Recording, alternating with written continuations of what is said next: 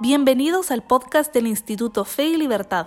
En este espacio conversamos con expertos y analizamos posturas sobre economía, religión, libertad y más. Bueno, vamos a pasar a la última parte del, del evento. La verdad que el tiempo ha pasado bastante rápido.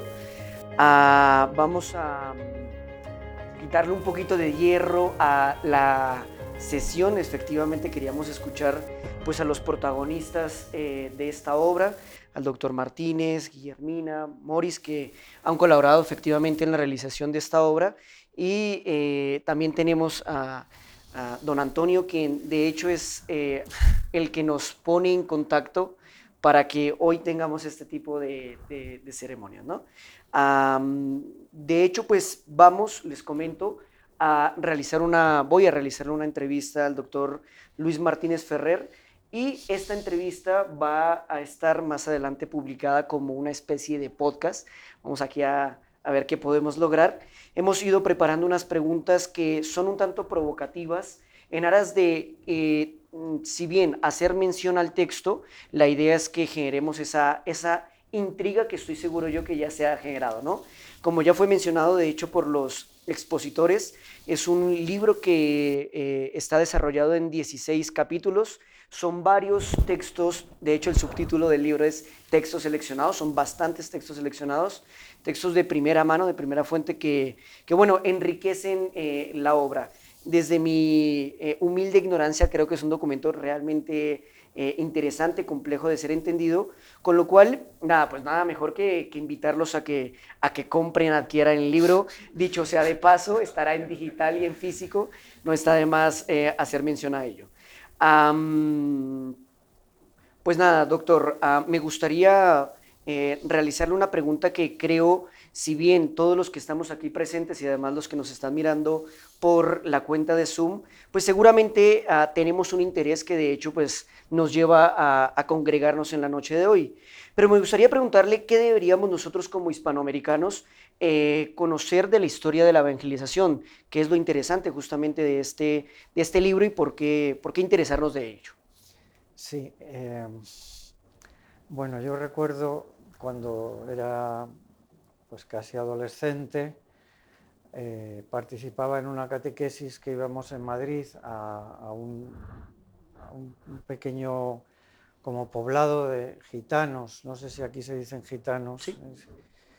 Y bueno, era bastante emocionante, ¿no? Porque había dos tipos de gitanos, los que nos acogían y los, los que se dedicaban al tráfico de droga. Esos no nos acogían bien, pero los otros nos acogían muy bien. Entonces eh, se me quedó grabado un muchacho que, bueno, pues estábamos ahí intentando hacer algo positivo con ellos y me decía, eh, ¿por qué voy a tener que aprender a leer? Entonces la pregunta me quedó, me dejó desconcertado, ¿no? O sea, ¿para qué leer? ¿Para qué vamos? ¿No? Entonces intenté, pues, decirle pues, que para, para el trabajo, para trabajar, para que puedas...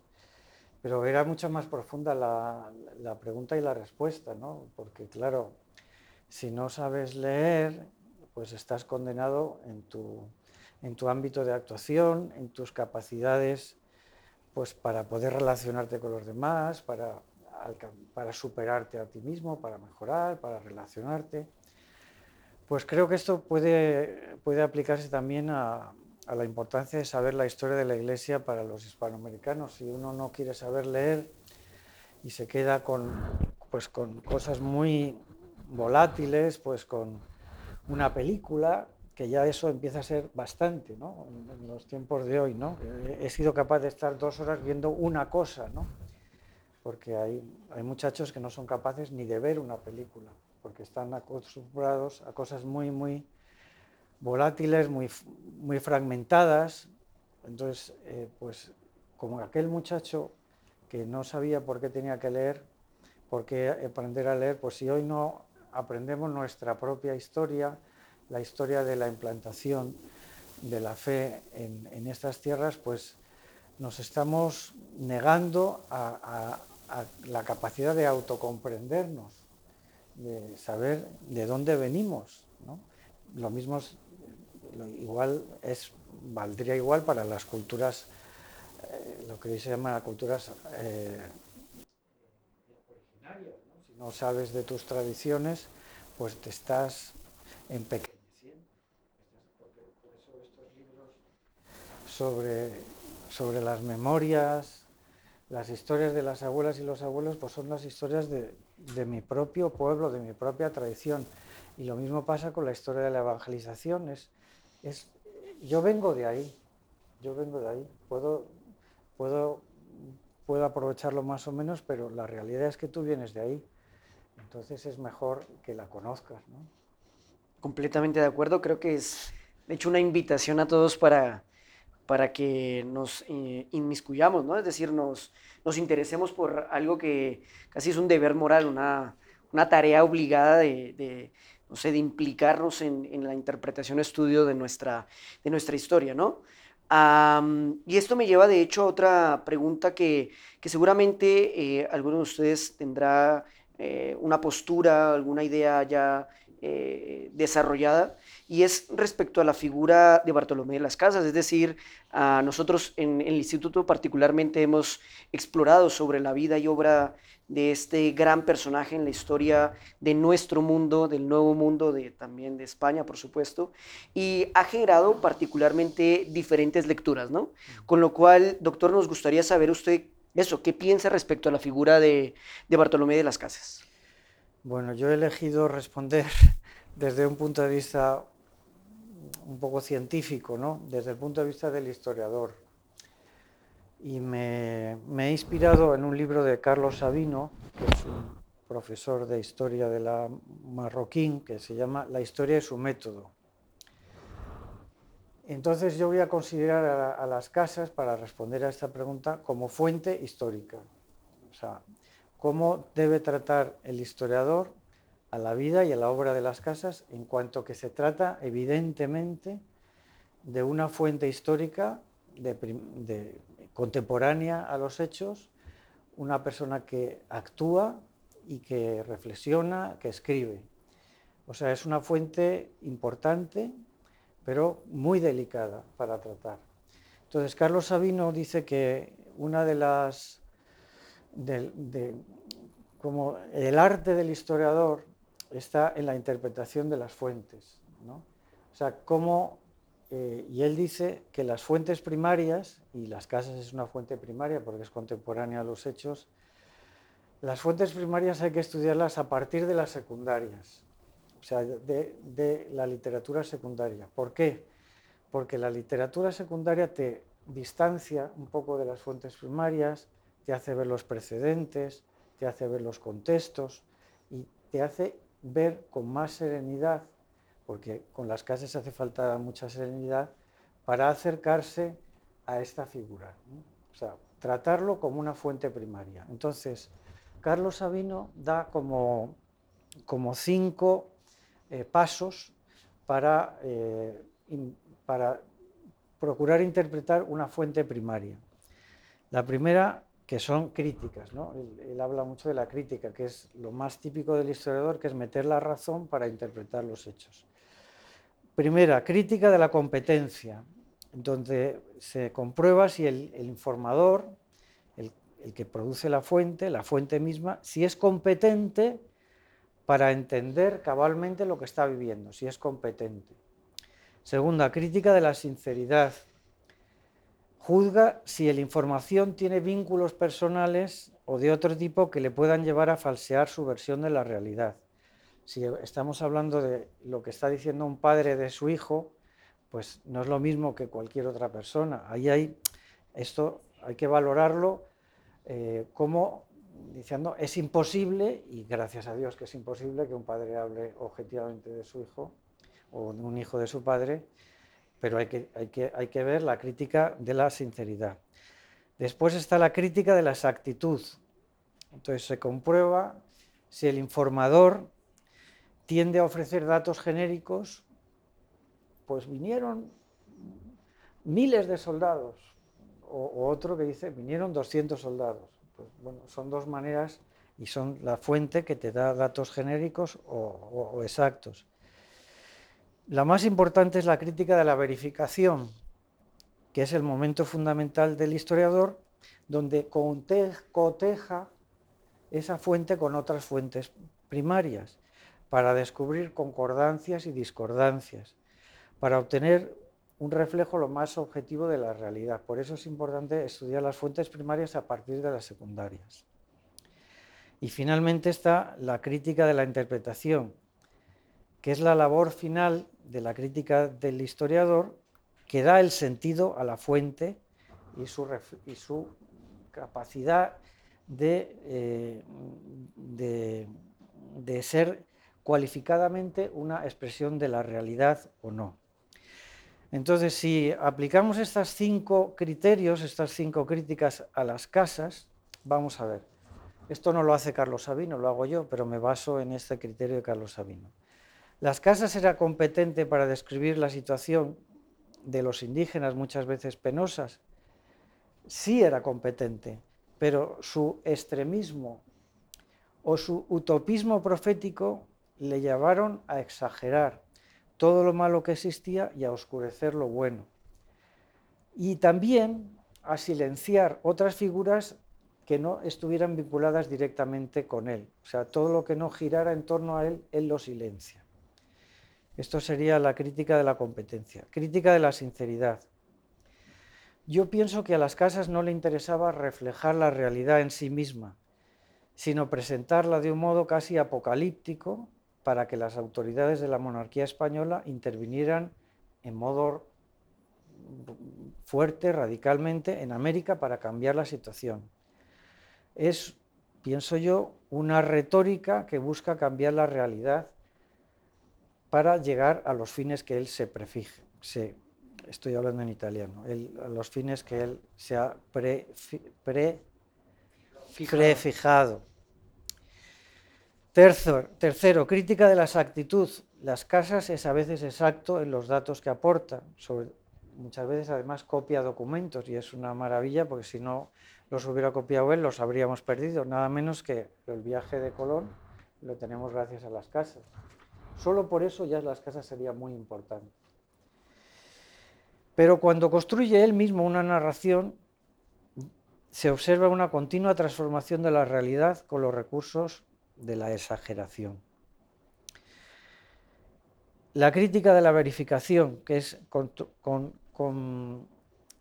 concordar con otras fuentes. Bueno, pues aquí hay una gran complejidad porque en el mismo Las Casas hay escritos muy diferentes. Entonces, cuando Las Casas no escribe de historia o costumbres, sino tratados jurídicos o teológicos, ahí está el mejor Las Casas.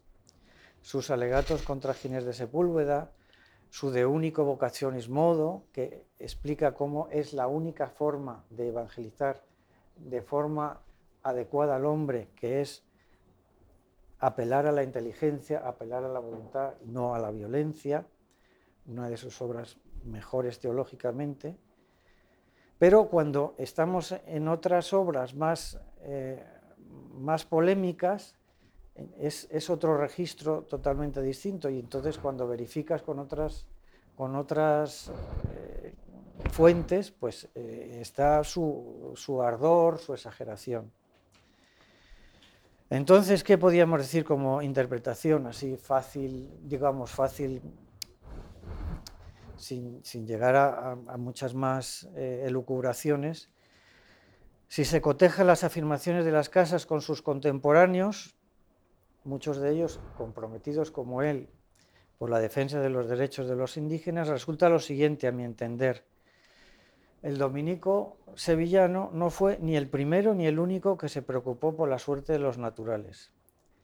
Probablemente fue el más batallador, no tanto en el campo misionero, él no misionó mucho, sino en la corte del rey, en donde eh, estuvo varias ocasiones, y fue un récord en su época, cruzó el Atlántico muchas veces. Y luego otra cosa que es único, que es, el, eh, es un prolífico escritor, es uno de esos escritores que hoy nos cuesta escribir, pues en aquella época este hombre cómo pudo escribir tanto, ¿no? Los, volúmenes de las casas son, no sé, son en algunas ediciones 20 o 30 volúmenes, ¿no? Pero sí que es verdad que fue el más exaltado, cuando no hablaba de teología pura, que es, más sereno y quizás más interesante, eh, estaba convencido de poseer una misión profética para liberar a las Indias del azote de los españoles. Es como una especie de, de, profeta. Yo me acuerdo cuando uno de los trabajos que hicimos en el doctorado en la Universidad Complutense era, era leer algunos capítulos de la historia de la apologética historia sumaria de, de las casas. Yo escogí estudiar los capítulos, que son muchos, sobre los, los sacrificios humanos. Entonces, al final, la, la, conclusión que, que, te da las casas es que los aztecas eran los hombres más religiosos que ha habido sobre la tierra, desde Adán y Eva hasta ese momento, porque han hecho sacrificios humanos que es sacrificar a lo más grande que hay, al hombre, a las divinidades. O sea, eh, no le importa la realidad, le ha, le ha paralizado su ansia de defender a los indios hasta el paroxismo hasta decir cosas, eh, además en muchísimos capítulos, citando un montón de autores clásicos, modernos, o sea, ha trabajado mucho, pero él va a, a, probar una tesis.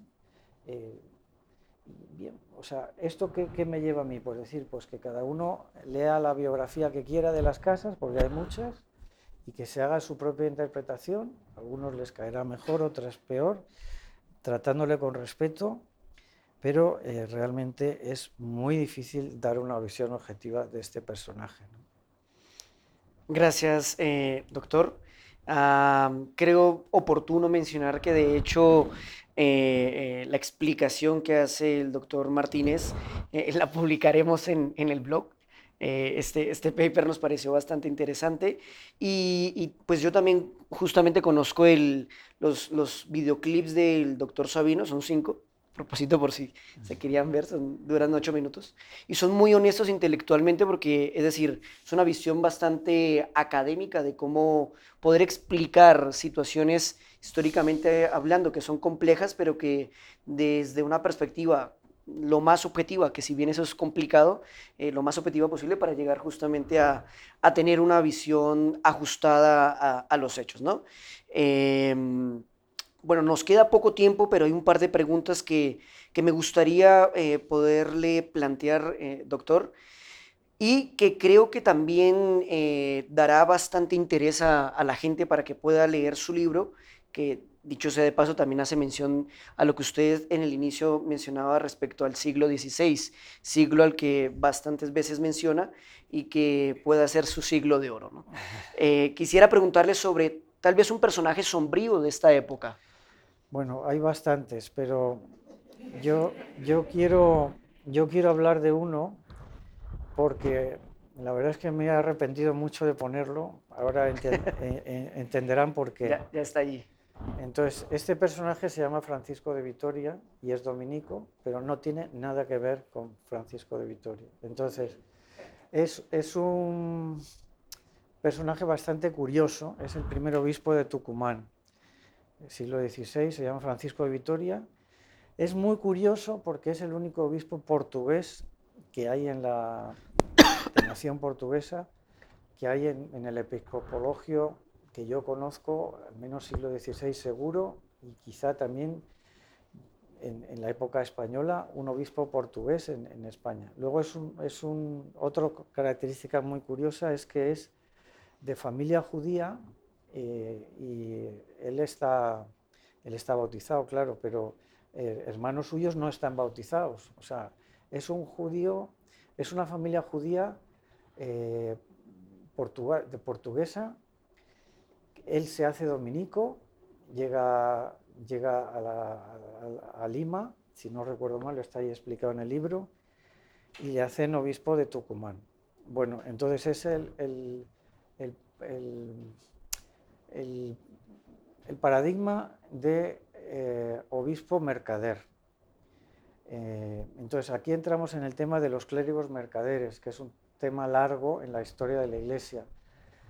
La Iglesia, por lo menos desde la Alta Edad Media, tiene cánones de condena de que los clérigos ejerzan el comercio, porque evidentemente eh, el, clérigo, se debe ocupar de las almas y no parece muy conveniente que a las personas que predica, confiesa, etcétera, pues eh, haga negocios con ellas.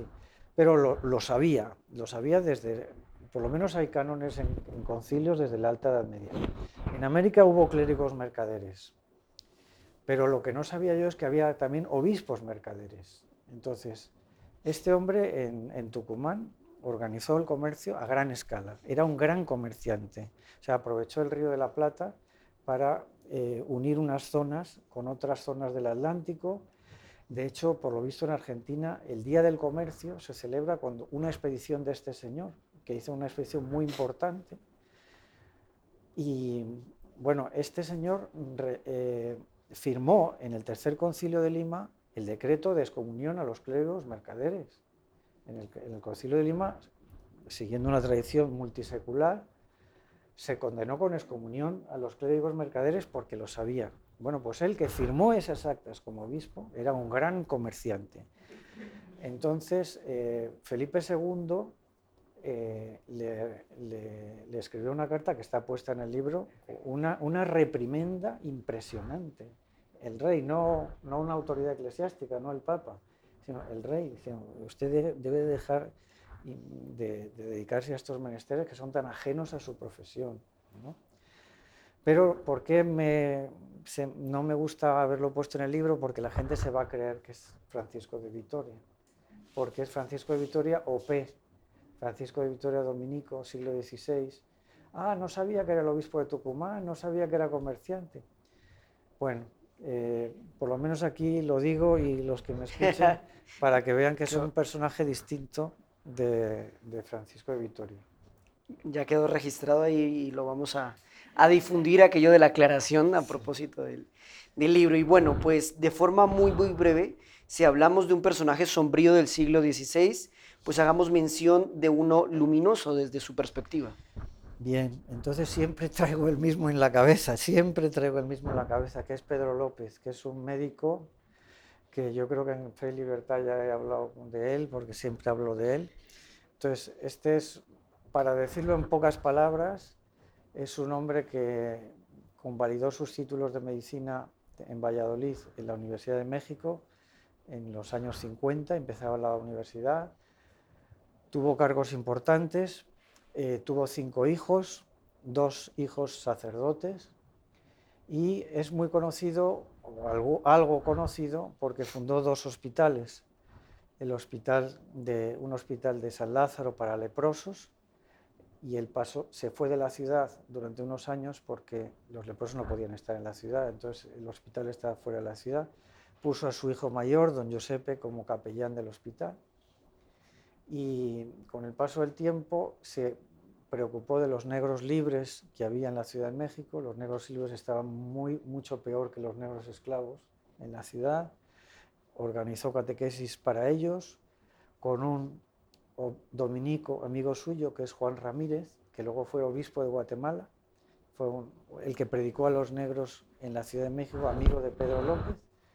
Juan Ramírez, que se le llama el obispo de los indios, creo que es el cuarto obispo de Guatemala, tercero cuarto y también hizo un segundo hospital para los que no tenían hospital, porque en aquella época los hospitales eran, de españoles, de indios o de algunas enfermedades concretas. En México había un hospital de locos, había un hospital de sifilíticos, pero ¿quiénes no tenían hospital? Pues los que él hizo el hospital, que son los negros y los mestizos y los españoles pobres. Para ellos hizo un hospital y en el hospital puso una casa cuna para los niños expósitos. Los niños expósitos se trataban, en, Europa se sabía cómo se trataban, había tornos donde en los conventos dejaban las madres o quien fuera anónimamente al, al pequeño y ahí le cuidaban. Pero en México, en la Ciudad de México, no había. Entonces se morían, los comían los perros en las calles, a esas criaturas. Entonces él hizo una, un torno con una, cofradía de señoras en su hospital de leprosos. Y para esos niños, los, los varoncitos, pidió en el Tercer Concilio de México la dispensa de irregularidad para que pudieran ser sacerdotes. ¿Esto qué significa? Como eran niños, muchos fuera del matrimonio, eran irregulares para el sacerdocio. Y él, que ya era muy mayor, no los iba a ver porque eran muy chiquitines, pidió en el concilio que le levantaran la irregularidad para que pudieran ser sacerdotes. O sea, él ya tenía dos hijos sacerdotes, pero quería tener más hijos sacerdotes. ¿eh? Querían... Este hombre murió con fama de santidad, Pedro López. Lo malo es que se llama Pedro López, tiene un nombre que no, no dice nada. Pero yo he metido varios textos de él para un poco para que se conozcan. ¿no?